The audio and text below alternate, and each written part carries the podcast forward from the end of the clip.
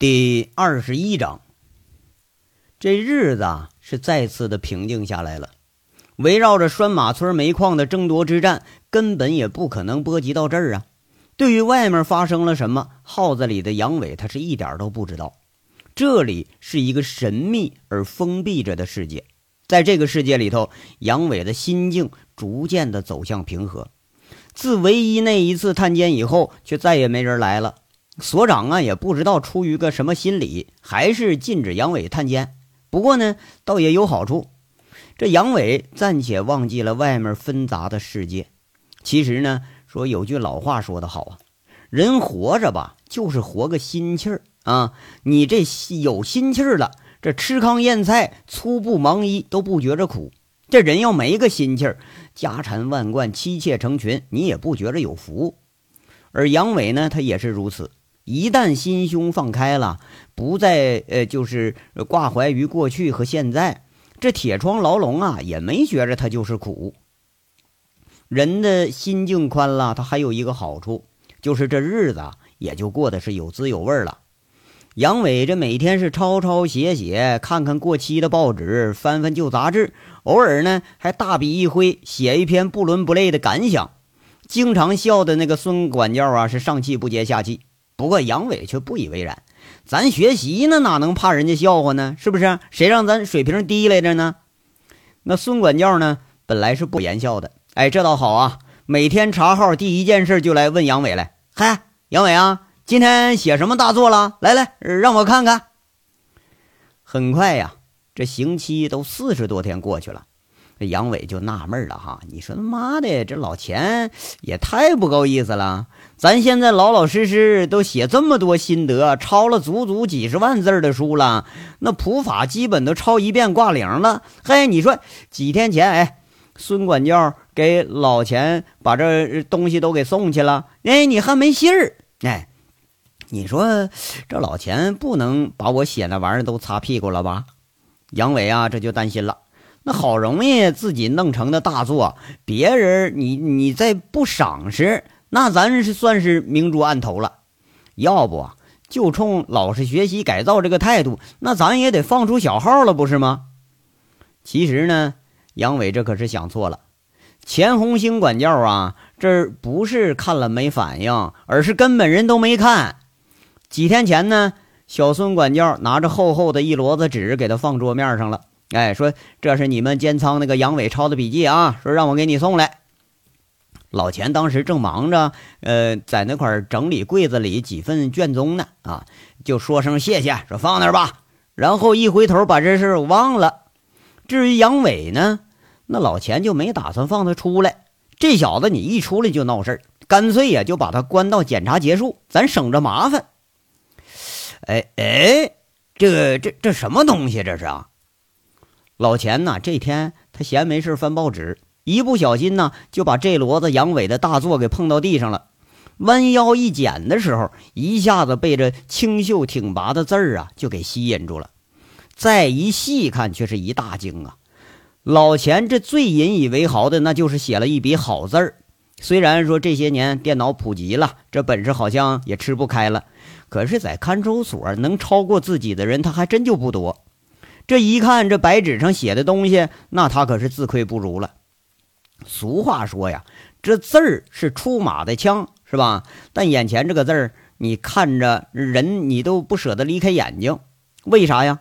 那字是齐齐刷刷，就像打印机打出来的似的。那横成一条线是不偏不倚，竖成列是如刀切，不歪不扭。上有天，下有地，左右有间隙。那字。堆砌在一起呀，有一种山的气质，活脱脱的，就如此老式的雕版印刷出来的，跟那个差不多啊。老钱自问呐，自己在一张白纸上，那绝对没有这个水平。如果说那个呃明朝那个明八行那种纸，那还差不多。再看那字儿，那是确实个个都精神抖擞，标准的魏碑体，骨骼清硕，哎，如松柏挺拔。线条有力，如呃前线回绕，哎，这还是钢笔呢，哎，你如果用毛笔的话，绝对那得看的是赏心悦目呀。话咱又说回来了啊，学过书法的都有这感觉。你能把硬笔字儿给写出软笔的那种飘逸来，那本身就是不凡。哎呀，厉害呀，厉害厉害呀！这老钱在这叨叨咕咕叽说了几句厉害，却怎么也想不起来这东西是哪儿来的。反正啊，肯定不是自己写的。老钱在屋里头转来转去，想了半天，突然想起来了啊，这是小孙管教那来放过东西啊。再一想，就把自己吓一跳。我操，这个能能是那混子那杨伟写的？那也不可能啊！这一下，这老钱不得不重视了。他开始仔细看手里头这摞子东西，那确实是普法学习上的内容。后边这一叠呢，却是心得体会，写的是文理粗通。这下啊，更确定老钱的想法了。抱起这摞东西，火急火燎的到了小号舱，拉开观察孔就喊：“杨伟，你过来！”这时候啊，这这是杨伟的休息时间。大冬天的，杨伟穿着个单衣，正在那一上一下做俯卧撑呢，额头上已经沁出汗滴了。听见老钱一叫，起身拍拍手，笑着说了：“这钱管教，这都一个多月了，你还不放我呀？你你给我过来，这是你写的啊？”老钱没理会杨伟的问题，抽出一张纸啊，就扔进号里了。那杨伟展开一看，说了：“是啊，那怎么着？这这不还有一摞呢吗？”哎，这真是你写的？你能写出这东西来？老钱口气里是充满了不信呐。不是嘿，老钱哎，你还别以为我是文盲啊！我的打小我就是好学生。那要是没当兵，我没当和尚，现在指不定我都早考上哪个大学了。你呀，你就门缝里看人吧。你是杨伟一听老钱的评价，他就不乐意了。那好像自己就该是个文盲似的。老钱啊，确定是杨伟的手笔之后，挺高兴。这说了：“嘿，还真没看出来啊！你小子这人不咋地，这字儿倒挺秀气。好啊，写得好，这个值得表扬啊！不是，那你啥时候放我呀？你这不能老把我关这里头吧？哎，你就圈猪，那也得放出来跑跑，不是吗？”杨伟这回提意见了：“关里头倒没啥事儿，你就是不能探监啊！这一天，你说还真就有点闷得慌。”哎呀，没问题啊！我跟所长申请去啊。这老钱拉上观察孔，兴冲冲的走了，那样啊，就跟捡了个大宝贝似的，怕别人抢。嘿嘿，那个老老钱，你能不能小心点？你说你都这么大年纪了，怎么跟个毛头小伙子似的？你冒冒失失的呢？那所长啊，看着老钱兴奋的冲进自己办公室，一不小心呢，还打了个趔趄，差点摔一跤，就有点不高兴了。哎。所所长，给你看样东西。那老钱也顾不上解释，把杨伟这一摞子大作给放在所长办公室了。啊，这不错，嗯，写的不错呀，好字。这字要没个十年八年的光景啊，还真练不出来呀。所长在那随意的翻翻看看，拿起水杯抿了一口，随口问着：“谁的啊？你的大作呀？”“啊，不对呀，你擅长的不是流体吗？”这所长啊，对书法多少还知道一点老钱正色说着：“这是那位写的，就你说那棒槌，上次不呛你一句，呃，说咱们逼人家娃生娃娃来的吗？”这时候，噗的一声啊，这所长一口水就喷在了杨伟的大座上。他瞪着大眼睛，抬头看着老钱：“不是，是不是啊？这不能吧？不是，你看写的什么呀？普法教育，一天一万字。”后面还有心得体会呢，这不是你布置的任务吗？哎，你说这孩子赖起来要命啊，这实诚起来也要命啊！哎，当天咱们随口说一句，这孩子就上心了。你看这字儿写的还是一笔一划的，哎，就冲着老实劲儿。嗯，我老钱我就感动的不行了，我这个呀，老钱说完，哎，其实你说这个字儿，其实对他的震撼是更大一点比要杨伟写出来的那震撼那就更大了。啊，这小子这倒是没看出来。这所长啊，说上次那几句话他还真就是气话，谁知道这老钱和杨伟还真都当真了。这两天这不卖了王英堂一面子吗？还正想着哪天找茬啊，就把杨伟给放出来呢。哎，这倒好，机会自己来了。好，好，好啊！我操，这兔崽子这写的心得体会。那所长不知道看到什么呀，又笑着骂起来了。钱红星赶忙凑上脑袋就看，就见那所长指着一句话：“提倡普法教育，呃，学法、知法、用法是公民义不容辞的责责任。”这个“昌”啊，他写的是他妈嫖娼的“娼”。人老钱在那儿，哎，没错啊！我这话我，哎哎哎，我操！居然用“娼”啊！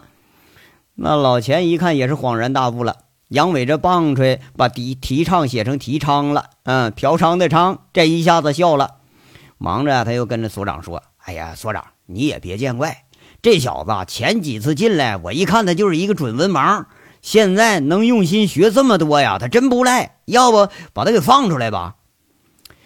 哎呀，放出来，咱关人家一个多月了，到普通舱吧。”所长在这儿摆摆手。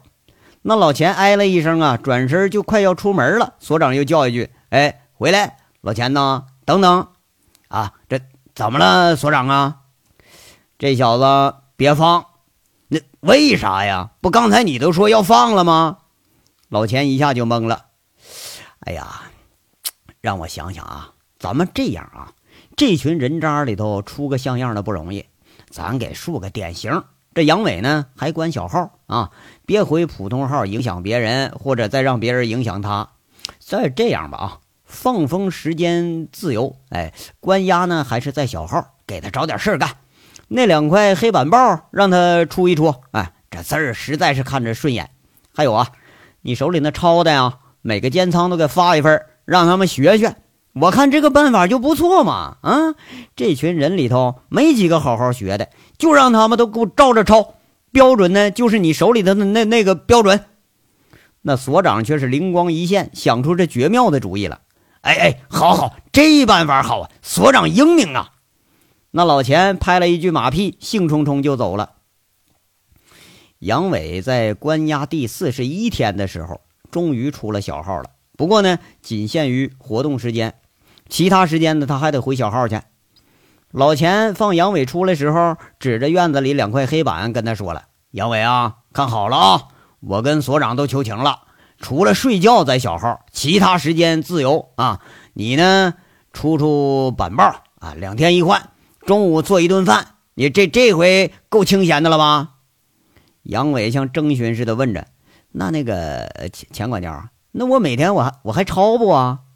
嘿，你你这玩意儿，你哎。”才学好两天，你就想回老路啊？啊，抄啊！这老话说得好啊，活到老学到老。你这才抄几天呢？话说呀，这第一次板报，这就给干出来了。一干监号里放风的犯人们都在这围着看了。嘿嘿，好看好看！哎，武所长，你咋不画个女的呢？你画个警察干啥呀？你画个女的，这还能解解馋？那你画个警察管屁用呢？那犯人指着杨伟出的那个板报，杨伟那关了一个多月小号了。这武所长前辈的大名那是坐实了，新人旧人见面那就得称呼是武所长。原来呢，这杨伟心血来潮啊，把当年画佛像的本事给展现出来了，在这板报下角啊画了个警察讲法律的模样。其实啊，那个好画。原来杨伟不画佛像吗？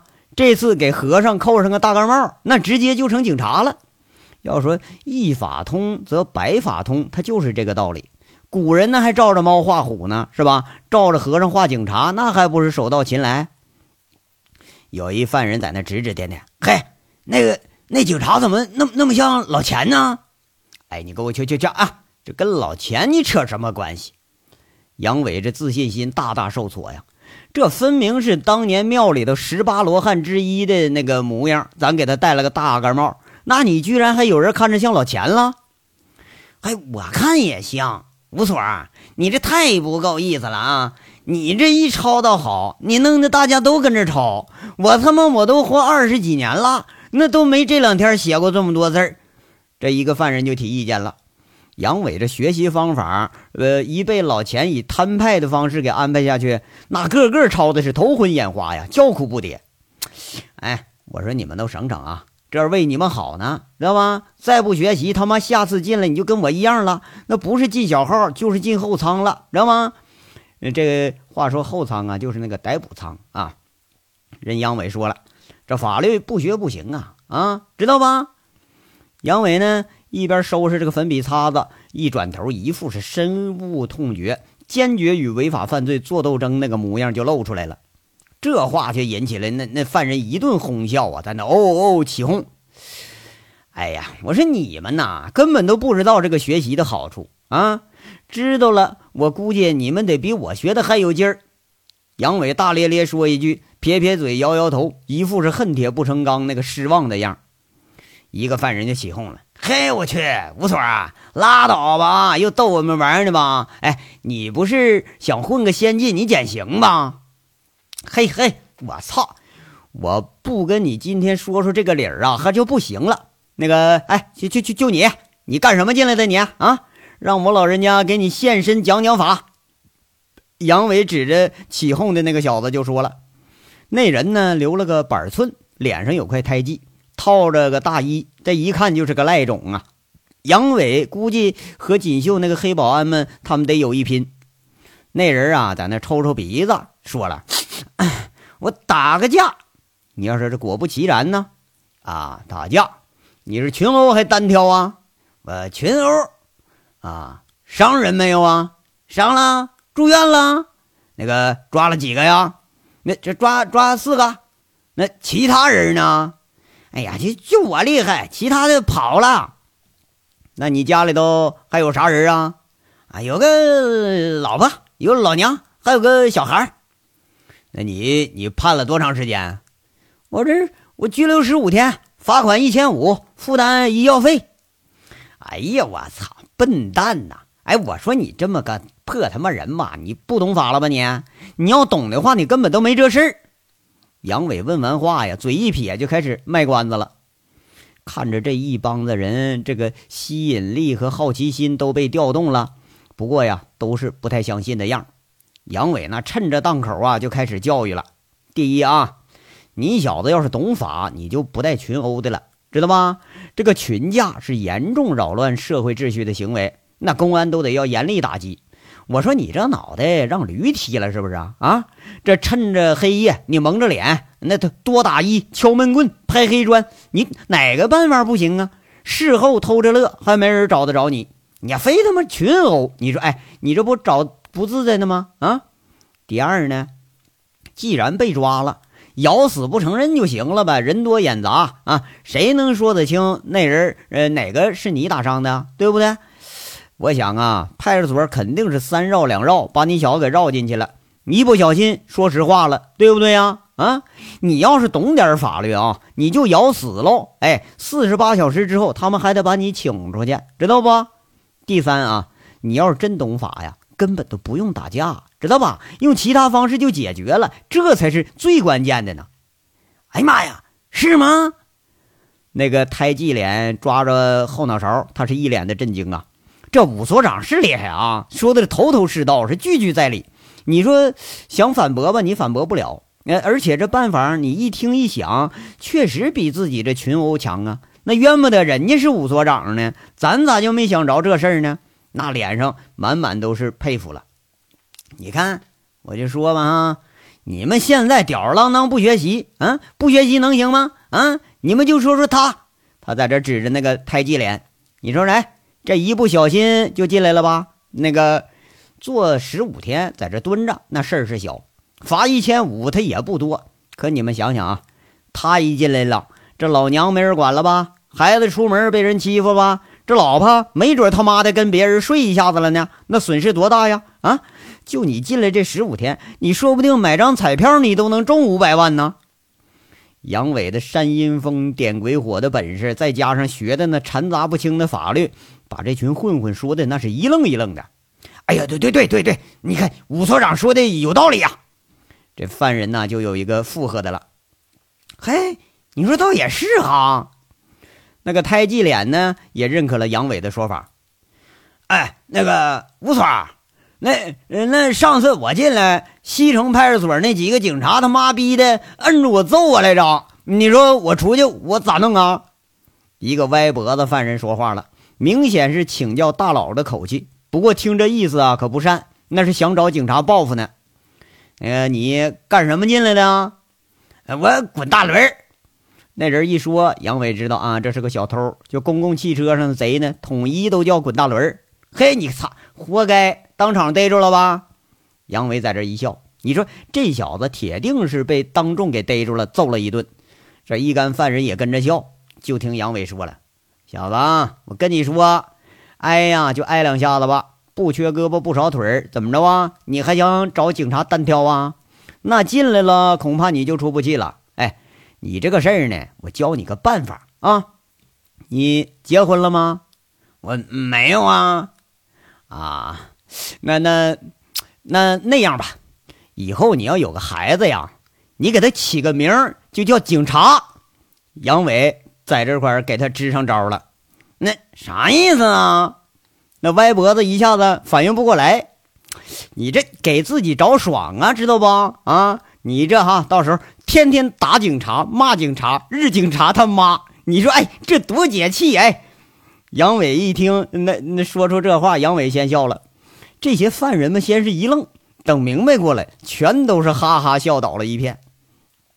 这一干犯人呢？被杨伟煽的兴起了，还真就啊认真的看起这板报上的法律条文来了。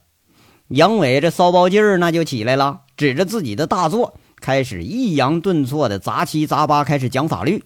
哎，你要说这杨伟啊，那这这见的啥玩意儿都都不多，但是见这个犯罪的呢，那可是见了海了去了。你就不说现实的啊。就说军事监狱里头那帮稀奇古怪的罪，杨伟啊就能给他倒腾出个三天三夜来。那这又不不是咱又恶补了一个多月的法律不是吗？那杨伟还真就把犯罪的和真人真事跟这个条文给他挂起钩来了。这话一出口，那就是实力；一讲起来，那和大伙的生活都是息息相关。听着这一干犯人大眼瞪小眼一个个是屏着呼吸，仿佛听着吕布战秦琼一样不可思议。那一句话，武所长是忒牛逼了！哎吧，坏了坏了，这小子又又闹事了！这是。那老钱和所长啊，这从办公区刚一出来，远远的看着杨伟站桌上演讲呢，这就吓一跳。上次鼓动犯人扔盆子，要求改善伙食的，那就是这么干的。哎，别别别！你听，那小子在那讲法律呢。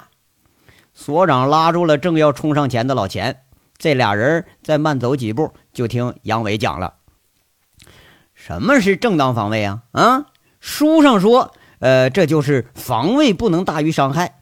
这什么意思呢？就比如我拿了块砖头子，我拍你，你拿了根棍子打我，哎，咱俩人差不多，这就算正当防卫。别我这头我拿板砖，我还没拍上你呢，你拿刀把我砍伤了，那这就不对，犯罪，知道不？懂没懂啊？这就是防卫过当了。你们都学学啊，以后别他妈没事干就干仗，嗯，进来了你都不知道因为啥进来的。